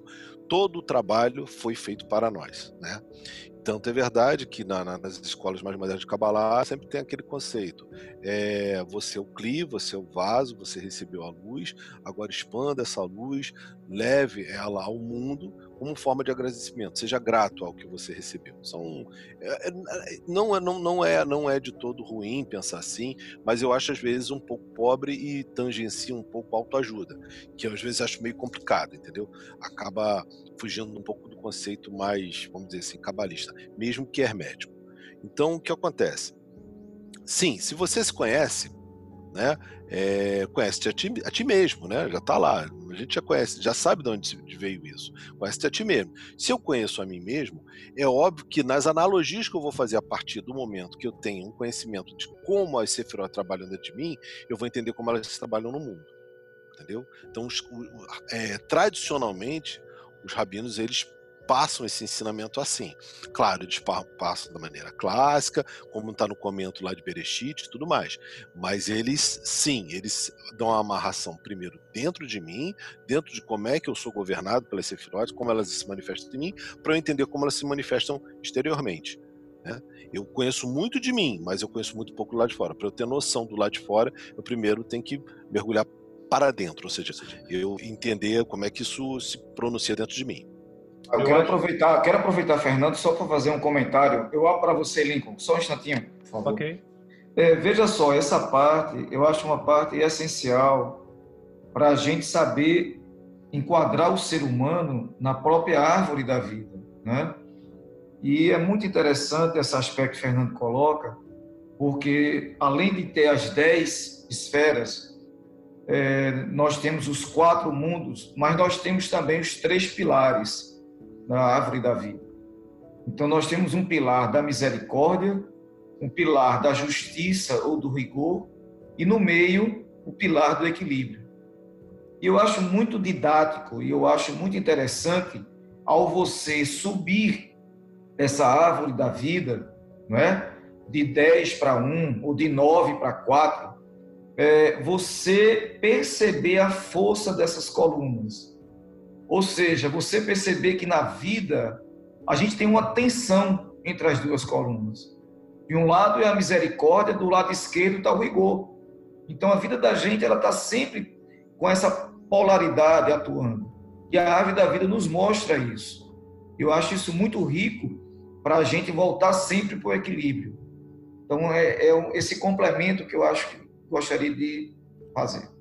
É que eu é. acho assim, essa até essa essa fala do irmão Fernando e sua também, o irmão Paulo, muito interessante e vai muito ao encontro até mesmo da, da questão assim da, da visão gnóstica que se tem da o que o gnosticismo tem mesmo né, dessa é, iluminação, dessa ganho consciencial, dessa chegada ao conhecimento e você conhecer Deus se lançando para dentro de si mesmo.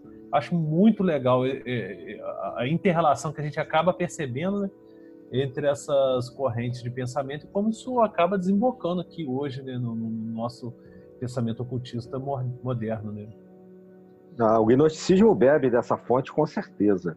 Alguns autores lá do, do início, como Clementino, Marcos, eles têm vários pedaços é, de textos gnósticos que são de análise gemátricas de palavras gregas que são equivalentes à, à gematria que a gente vê na Kabbalah. Isso não é uma coincidência. Assim como Paulo falou aí da questão platônica, né? O Timeus mesmo tem relação com, se você pega pedaços da Gênesis e do Timeu de Platão, você encontra relações quase que diretas.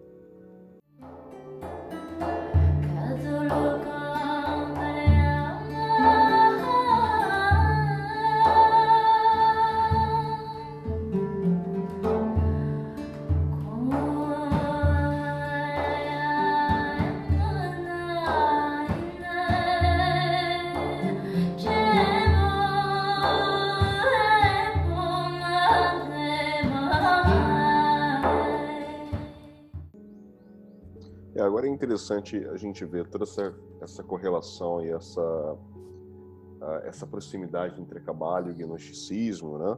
É, seria interessante a gente entender também a influência da Cabala nas escolas de mistérios ocidentais. A gente falou da, da, do Foras, da, da, da historicidade da Cabala, falamos da representação do universo e de que forma essas, esse conhecimento cabalístico influencia as escolas de mistérios que nós temos no mundo ocidental. Né?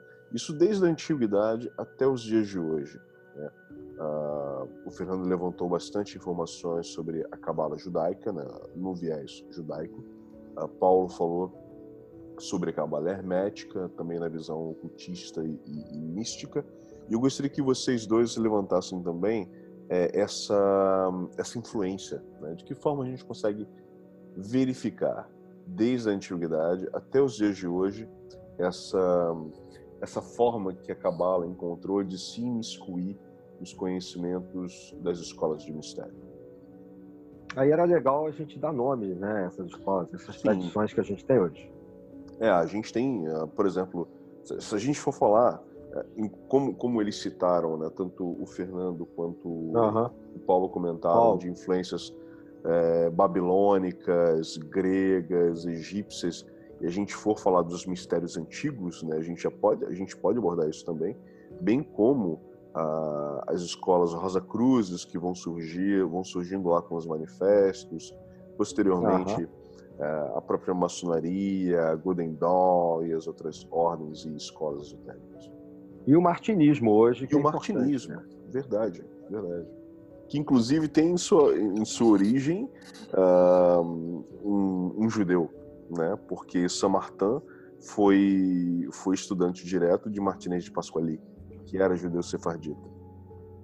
É, eu, queria, eu queria aproveitar, dessa vez falar antes do Fernando. vai lá, mexe você... Vai lá, vai lá, vai lá. Desce aí. É, veja, é, eu gostaria de, de citar na antiguidade um aspecto importantíssimo, né, que remonta ao Sef Etzirá, que é, é, segundo alguns rabinos, que isso é um mistério, né, assim, que é a possível autoria através de Abraão, o grande patriarca, na região de Ur, né, na Caldeia. Como é interessante, porque é uma, é uma, uma civilização que chama muita atenção nos estudos já de astrologia, na escrita, e também através de Abraão, que traz os primeiros, digamos, capítulos, a visão das letras uh, os 32 caminhos do CFEDC. Então, vejo aí já uma, uma questão muito interessante. Uh, na questão egípcia, a gente já comentou, e nós temos depois uma tradição oral, né, também com Moisés, e eu queria dar um salto, é, em função do tempo, para tratar do martinismo, né? porque dentro do martinismo, a Kabbalah ela é um estudo é, relevante. E nós temos uma obra de um amigo, filósofo, chamado Carlos Gomes, que traz um aspecto muito interessante de Louis-Claude Saint-Martin, onde ele diz que o caminho da reabilitação do homem, dito por Louis-Claude Saint-Martin, é o seguinte: na verdade, ele, o homem, se desgarrou ao ir de 4 a 9 e só poderá retornar indo de 9 a 4. Então, essa abordagem aí é muito interessante porque ele vai em cima da árvore da vida, ele vai em cima da, do estudo da Gênese, onde mostra que o Senhor Deus modelou o homem com o pó apanhado do solo. Então, a gente percebe claramente aqui né, que Louis-Claude Saint-Martin, dentro do martinismo e dentro do processo da reintegração, ele traz essa subida do 9 ao 4. E a gente pode denominar isso como uma cabala da reintegração. E de 9 ao 4 seria a subida de Exod até é. Então, isso por si só dá uma discussão bem interessante, mas eu só queria trazer aqui para a gente pontuar. A Kabbalah, quando ela surge ali na Renascença, ela começa a se organizar e ganhar um corpo escrito e é, os mestres cabalistas eles saem de suas casas, né, do fundo de suas casas, escondidos, isolados, como eram as comunidades judaicas daquela época, que passam a ensinar esse conhecimento, e aí há uma interação, uma troca. Em algum momento, alguém, como eu falei, é, por conta lá do processo assimilatório, assimilatório, chegou e disse: Olha, esse negócio aqui é muito interessante, bacana, esse mapa aqui que você tem, que vocês judeus, judeus creem, é, e vocês tratam ele como um processo de crescimento né, interior, em que você vai é, conseguindo vislumbrar potenciais dentro de você. Isso tudo, assim, chegou como se fosse um mapa da mina, né? Na verdade, era um grande tesouro que, que faltava para que algumas organizações pudessem ter um, um modus operandi, né? E daí surgem dois derivativos, né? A cabala cristã e a cabala hermética. Né? A cabala cristã, ela encaixa no centro de, de, desse mapa, justamente em Tiferet, ela, ela encaixa a figura de quem? Do Machia, né? Então, Sim. a figura de Yeshua, ela é o quê? Ela nada mais é do que a representatividade de enquanto no plano material, no plano existencial que nós estamos, aonde você pode e deveria chegar. Né? Ou seja, você tem uma visão menos dualizada da realidade e você ter uma visão de que é, você poderia admirar com equilíbrio a obra, ou seja, tudo que foi criado e usufruir disso. Né? Isso, é, uma, isso é, é, torna a dizer, apenas um aspecto dos muitos.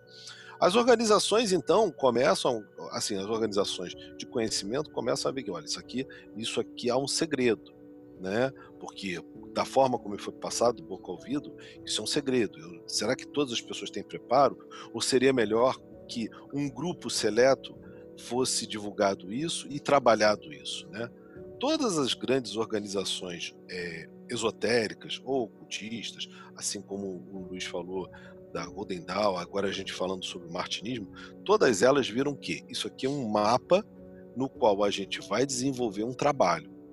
E esse trabalho é o que? É o cara chegar à plenitude do potencial dele humano.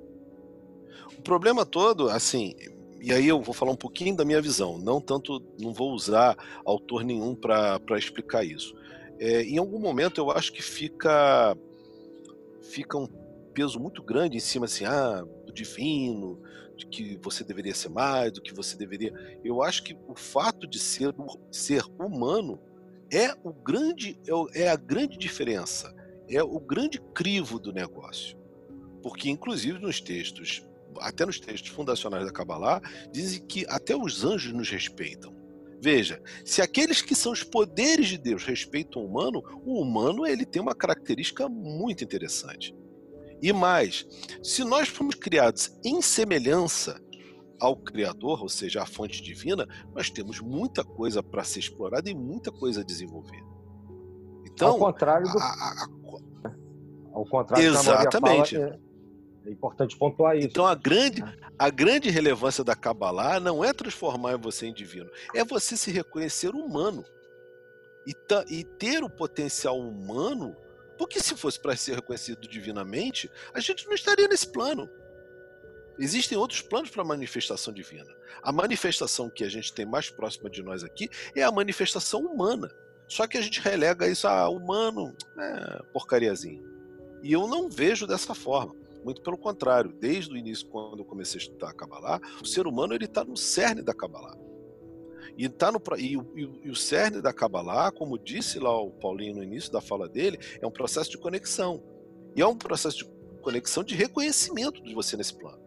As tradições ocultistas ou esotéricas do passado, elas, no fundo, no fundo, o, o grande que delas é você entrar numa organização e sair melhor, do, melhor dela, sair melhor do que você entrou. Ou seja, era um plano de desenvolvimento, sim, e desenvolvimento humano. Sim. Eu, Ninguém eu, vai soltar raio pela mão, raio pela mão, nem fogo pelo olho. Nada disso. Mas você pode, se trabalhando, se tornar uma pessoa melhor. Fala, Paulinho. É, tem um aspecto fundamental aí do que você falou que eu queria fazer um pequeno complemento.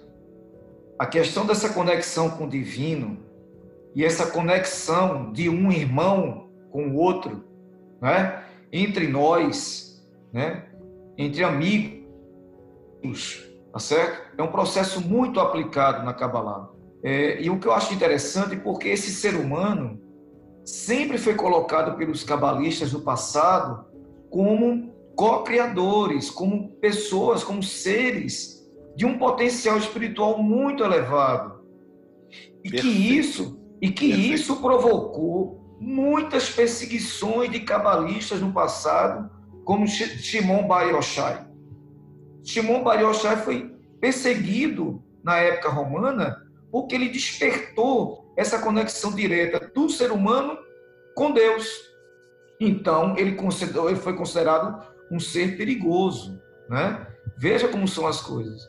Então, ele está tratando então, de uma conexão divina, uma conexão de nós mesmos e nós com o divino. Ah. Então, isso é, naquela época, algo revolucionário. Né? E ainda hoje a gente não consegue, mas a gente está nessa busca. Né? Mas o que vocês estão dizendo mostra que não existe uma única saída, um único sistema viável, sendo ele cabalista, tá? Como as várias tradições que a gente tem aqui no Ocidente. Tal. Não existe um sistema melhor do que o outro. O importante é como você vive esse sistema. Exatamente. Exatamente. Exatamente, exatamente, exatamente. É, então, o a problema é que faz se tem, se tem, se o sistema usa uma árvore, cinco árvores, dez árvores, quatro árvores, o importante é como você faz uso.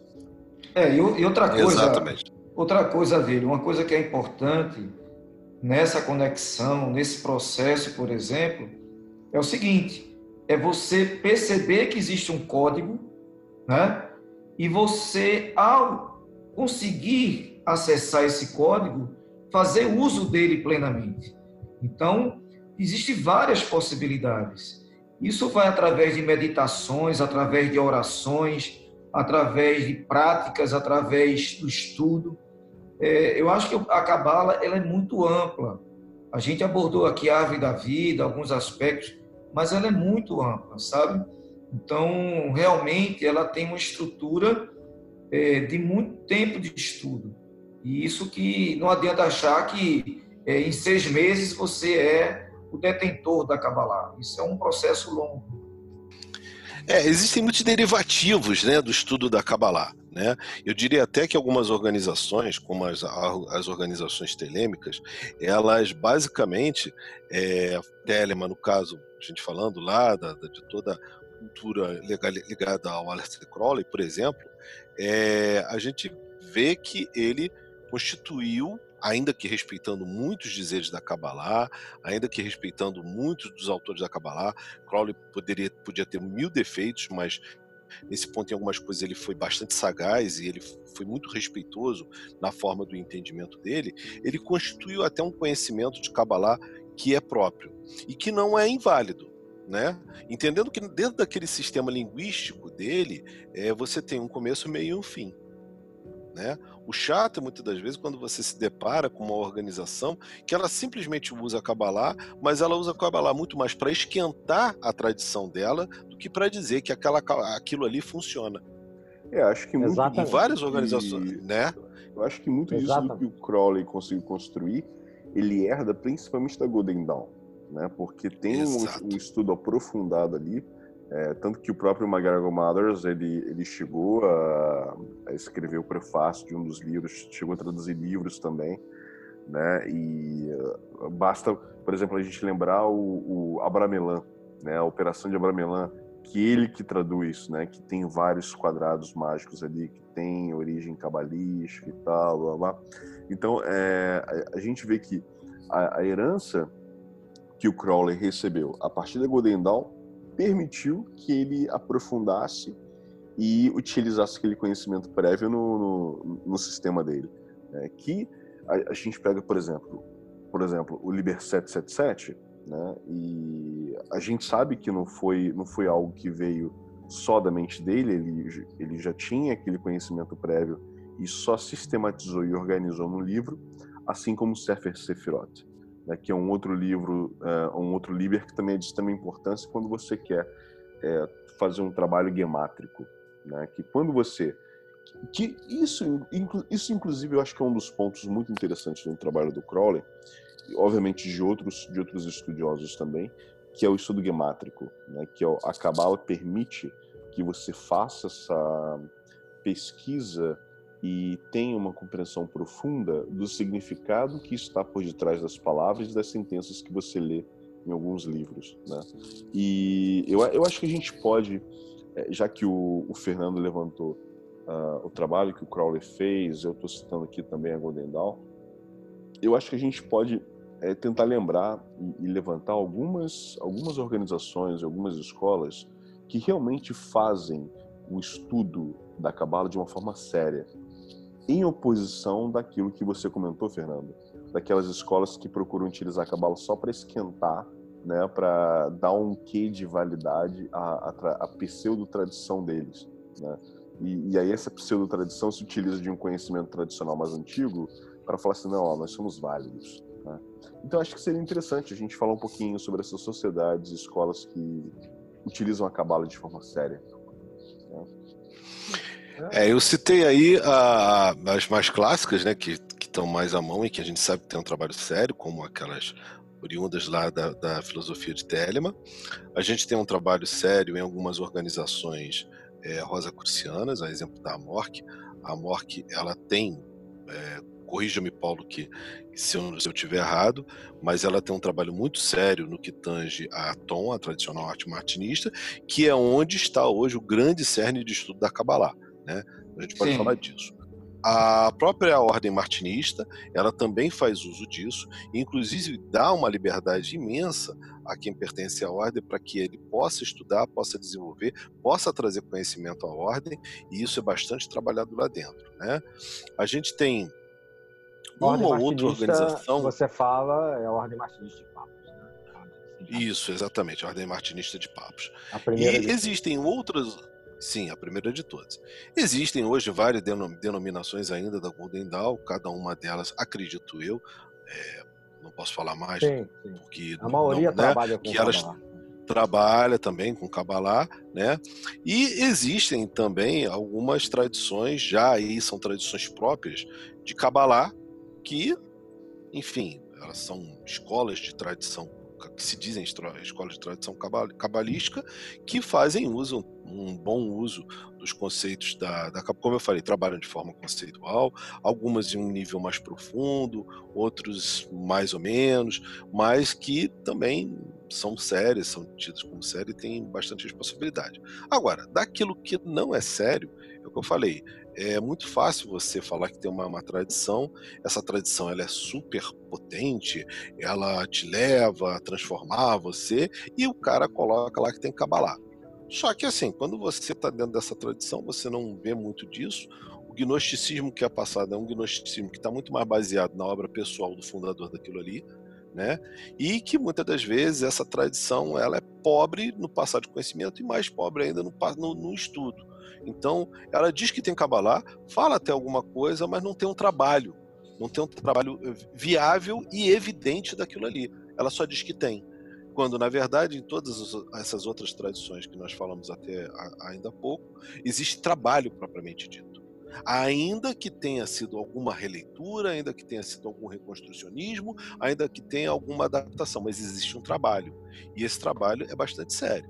Então, infelizmente, a gente ainda tem. E agora tem uma novidade, né? Não é muito novidade, mas enfim, que é o trabalhar das clifotes, né? pegar acho, o chamado a árvore é, do conhecimento, uma árvore negativa da existência, trabalhar com o Citra Hará, né? muito comum em grupos de, de mão esquerda, né, que gostam de lá, tem uma proposta meio anticristã, satanista e tudo mais, e dizem que estão trabalhando isso daí. É, assim, eu não, quero questionar, não quero dizer que tem, não, não tem ou não validade. O problema todo é assim, eu, eu faço a seguinte analogia. Tudo que a gente trabalha hoje da forma clássica, da Otis Rim, de todo o conhecimento de Macê Bereshit, Macê Berkavá, de todos das, das Halalot, tudo isso a gente tem algo escrito para. Ou seja, eu, se eu buscar uma Mishnah, se eu buscar um Midrash, eu vou ter lá um anteparo para dizer, olha, em algum momento, um Rahamim, os Rahamim, os sábios da Kabbalah, ou os Mekubalim, os cabalistas propriamente ditos, citaram isso que eu estou falando. Então eu não estou dizendo tanta besteira assim. Eu posso até não ter um conhecimento é, tão aprofundado quanto eles, mas eles citaram isso daqui. Quando você vai trabalhar no, na parte das clifotes, é um pouco complicado, porque o, o que se tem escrito muitas das vezes são advertências para o trabalho. E eles, em momento nenhum, há a negação de que elas não existam. Muito pelo contrário. Mas ninguém avançou em termos rabínicos, no, né, assim, ninguém fez aquilo que se propõe a fazer os grupos mais modernos. E assim, eu tenho minha, minha, minhas dúvidas se realmente eles estão trabalhando com isso. Ou se eles estão perdidos num mapa que eles só eles conhecem. Entendeu? Porque assim, trabalhar com tem muita gente. é um negócio né? É uma loucura. É meio complexo, é meio complexo, é, entendeu? Eu não nego que exista, né? E eu não sei se o cara, qual o anteparo que o cara tá dando para isso. Se ele tem lá um líder ou um líderes que fizeram e eles sabem o caminho das pedras, ok, beleza. Mas segundo aquilo que foi recomendado dentro da literatura rabínica, é, é muito perigoso, né? É um caminho que muitas das vezes é sem volta, né? E assim, e que a gente não encontra nenhum suporte para dizer que existe ou não, entendeu? Eu acho que assim acaba sendo mais uma vez, eu estou esquentando a minha tradição, dizendo que eu tenho um tipo de cabala, nem que seja uma cabala negra, uma cabala da, da do sei lá, que tipo de, de, de denominação que ele está dizendo, né? E, e, a outra questão é a própria Kabbalah, ela coloca que no curso da vida, no curso da sua existência, você vai em vários momentos ter quedas. E que você vai sim encontrar o limite da, da, da Sefirot dentro de você. Ora, o limite da Sefirot dentro de você não é nada mais, nada menos que a clifa. O que, que é o que, que eu quero dizer com limite? Por exemplo, se você expressa amor, o amor ele tem que estar centrado em qual dos pilares da, da, da árvore? O pilar do meio. Porque excesso de amor e falta de amor já são clifas em si. Já são clifotes em si. Então a própria Kabbalah ela fala desse trabalho. Ela fala que tudo que por isso que existe um pilar do meio na Kabbalah. O interessante é que a própria Kabbalah ela fala de clifote sem falar de clifote.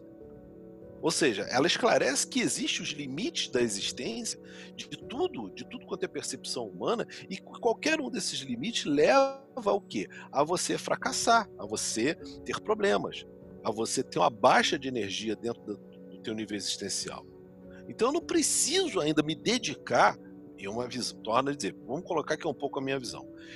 Eu não preciso me dedicar exclusivamente a um desses limites para entendê-lo a Kabbalah ela existe, ela existe como um fator de conexão com, a, com uma realidade superior e um fator de suporte também à vida, porque a vida em si já é difícil. Então muitas pessoas, inclusive já lá no final dos anos 90, início dos anos 2000, e essa moda durou até mais ou menos 2010, 2011, todo mundo estava se declarando cabalista. Madonna se declarou cabalista, vários artistas se declararam cabalistas, e eles usufruíram de coisas boas sim, ainda que tenham pego, tenho estudado uma cabala muito superficial. Mas por que, que eles viram isso? Porque eles passaram a ter uma nova visão da vida. Eles alcançaram um novo nível consciencial. Agora, eu, para mim, me causa espécie o cara dizer que ele está experimentando o lado negativo e ele está saindo bem disso. Assim, é, é, é, é tipo o quê? Teoria da Fênix? morre para depois renascer? Não sei. Acho que em termos humanos, isso é tá muito mais para papo de super-herói do que. Enfim, eu estou tentando relativizar um pouco isso. O que, que vocês acham? É, eu pessoalmente acho que é, é, é meio que fantasioso, né? Essas histórias aí de. Ah, não, eu fui lá e entrei nos túneis das Cliffords e naveguei na Estrara e, e foi tudo ok, não tive problema nenhum. Para mim, isso é balela. É. Tudo é, eu... Eu, acho, eu acho isso muito perigoso, viu? Eu acho isso uma versão que me deixa assim muito atento do, é, do risco que existe nesse discurso. É, também acho. Deixando uma opinião minha aqui também, uma contribuição à questão aí do irmão Luiz, é, isso para mim é completa maluquice. Né? Eu acho que tem muito modinha, muito modismo, seja lá o nome que você queira dar, mas é a opinião de cada um. Né? Cada um faz aquilo que acho que deve fazer para isso serve o livre arbítrio. Né? E eu acho que tem muita invencionice em cima da questão da cabala, mesmo em tradições que até tem, agora saindo dessas questões muito de mão esquerda, de, de, de maluquice, né? Mesmo nas é, que não são tão maluquice, em alguns casos eu acho, né, como o Fernando falou, há que se aprofundar mais e há muita cópia, muito Ctrl C, muito Ctrl V, muita coisa também que se fala e não sabe se nem por que, que está falando, ou então há, se muita, muitas tradições se arvoram a ser donas de ter algo inédito e quando você vai pesquisar você vai ver que está tudo na Godendal e basicamente nas tradições que foram formadas nas primeiras décadas do século XX. E dentro disso, é, agora sim remetendo à questão do, do Luiz, né, tem uma tradição que eu acho que é interessante, que aqui no Brasil é pouco divulgada, que são os trabalhos da John Fortune, que o Fernando também já mencionou, né, e que tem um livro que eu acho que é fundamental, a Cabala Mística, e que é referência em qualquer emenda aí sobre Cabala e tal, é, pela, independente de, da, das visões dela. Ah, os trabalhos da John Fortune são totalmente voltados né, para a visão cabalística, como herança também da, da loja da Godendal que ela fazia parte, né, a Alphabet Omega, e que tentam trazer para uma visão mais moderna o trabalho da Kabbalah. E há um trabalho sério, obviamente, não como esses aí que a gente está mencionando. Só para citar um tipo de trabalho dentro da pergunta do Luiz aí. É, é importante isso. E, bem, a gente já está, acho que é uma hora e quarenta já de, podcast.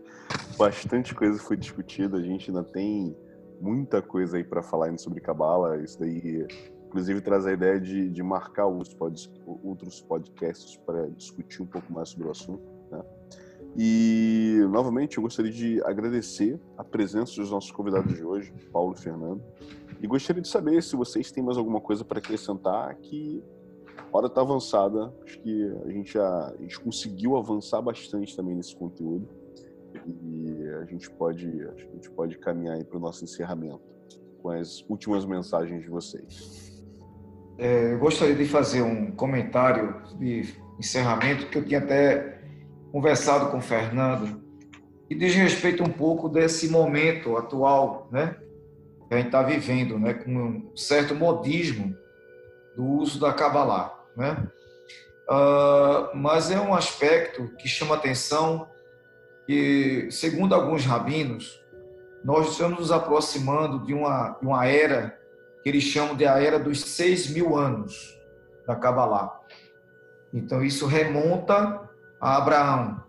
Então, um pouco mais, talvez uns duzentos e poucos anos, perto de uns 300 anos, está próximo de completar esses seis mil. E o que é colocado por muitos, e que a gente vê isso acontecendo, é a abertura dos canais e do ensinamento, da sabedoria da Kabbalah para todos que se interessam por ela. Então, por isso é que existe, às vezes, algumas situações é, é, junto ao judaísmo, mas que ela está se abordando e está se apresentando fora do judaísmo. Então, é, pode ser fruto disso que está aparecendo tanto modismo também. Mas, sem dúvida nenhuma, o fundamental é que, na minha visão, ela é um código, uma, uma forma de evolução espiritual, uma conexão com o divino. Então, é isso que eu queria só e agradecer a vocês o espaço e um grande abraço aí. É, é mensagem que a gente que eu gostaria de deixar é assim, é, a Kabbalah ela tem várias formas de, de abordagem, né? Eu vou remeter mais uma vez o exemplo que me foi dado por um rabino, uma piscina com água e uma escada para baixo dessa piscina, né? Para dentro dessa piscina. E aí é, cada um, conforme a sua concepção, seu preparo, o seu momento de vida, ele escolhe o quanto ele vai se aprofundar nesse, nesse, nessa conexão divina, como o Paulinho bem falou. Tá? Então, não é necessário, não vejo como absolutamente necessário é, saber hebraico para estudar Kabbalah, muito pelo contrário. Acho que a Kabbalah, de uma forma filosófica, ela tem muito a contribuir, porque ela traz vários insights a respeito da criação, do princípio da unidade, que a gente pode, inclusive, num, num próximo podcast também, é, trabalhar bastante isso. Tem muitos assuntos aqui, cada um desses assuntos daria um podcast, obviamente. Então, a mensagem que eu dou é estudem Kabbalah, estudem com bons livros e um livro que eu considero ele neutro, tá? Porque ele reúne, ainda que tenha um viés de Kabbalah hermética, ele é um livro que ele tem bastante conhecimento, ele, ele na verdade é uma síntese de várias escolas de conhecimento cabalístico, é o livro da John Fortune, o Kabbalah Mística, tá? Eu acho ele um grande trabalho, sim, tá? Ele, apesar de ter ter sido criticado por algumas correntes judaicas, eu não tenho essa visão. Eu acho que é um livro que ele traz bastante informação num único livro. Ele consegue trazer Malachim, a angelologia judaica, consegue trazer o princípio da criação, consegue falar de trabalhos que podem ser desenvolvidos a partir disso, práticas que podem ser desenvolvidas a partir disso. Então eu considero que é um livro que ele é acessível, é, dá para comprar, não é um livro caro e que ele traz bastante conhecimento. No mais, agradecer a oportunidade de falar. É, eu não, eu juro, se o Luiz não, não, não, não, dá um toque, eu nem tinha reparado que tinham passado quase duas horas da gente aqui conversando, para você ver como é bom o tema e o quanto a gente está integrado nesse assunto. E no mais, agradecer mais uma vez a oportunidade, a chance de estar aqui com vocês, matando inclusive saudade do meu irmão Luiz, do meu irmão Adílio e do meu irmão Lincoln. Muito bom, muito bom. Nós que somos Nós gratos a vocês dois, Fernando e Paulo, pela participação excelente de vocês aí, contribuindo com uma montanha de conhecimento para gente. Excelente mesmo, foi assim um, um bate-papo enriquecedor, me tirou muitas dúvidas aí a respeito da cabala e a admiração que eu já tinha pelo tema, né, só me fez crescer e querer aprender um pouquinho mais, né? Dizem que, que para aprender cabala, uma vida não é suficiente, né? São precisa várias vidas, várias encarnações. E a, o bate-papo de hoje só, só fez com que a vontade de, de aprofundar um pouco mais nesse tema, né? Nessa atual encarnação e levar um pouco mais desse conhecimento para as próximas aí, né?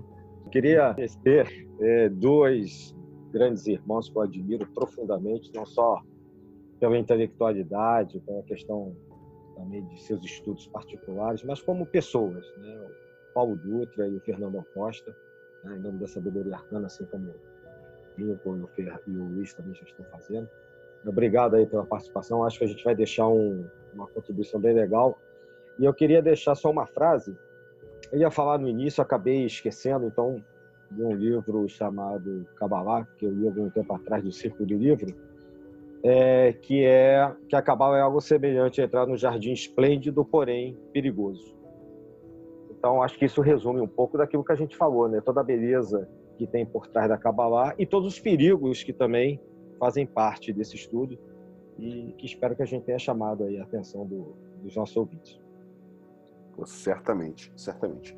E mais uma vez, reforço os agradecimentos. Né? Muito feliz por reencontrar, mesmo que virtualmente, meu querido irmão Fernando e conhecer também virtualmente o, o irmão Paulo Dutra. E, além de tudo, eu gostaria de acrescentar também a indicação de um outro livro, já que o Fernando indicou o livro da John Fortune. Tem um livro que, assim, mora no meu coração, que é O Caminho da Cabala, do Zev Ben Shimon Halevi, que é sensacional. Né? Muito sensacional. Acho que todos os livros dele são bons, mas esse, esse em especial, eu acho que. É, Sensa é ele é top. Muito é, bom mesmo. Realmente muito é muito bom. E no mais, agradecer aos nossos queridos ouvintes por estarem aqui conosco, ouvindo mais esse episódio. E em breve estaremos juntos mais uma vez. Forte abraço a todos. Amplexos fraternais. Saudações às três pontas do triângulo sagrado. 93. e qualquer outra Grande abraço. abraço, 93. Todas as saudações. Valeu. Valeu, meus irmãos. Ficou muito bom. Valeu, gente. Tchau, tchau.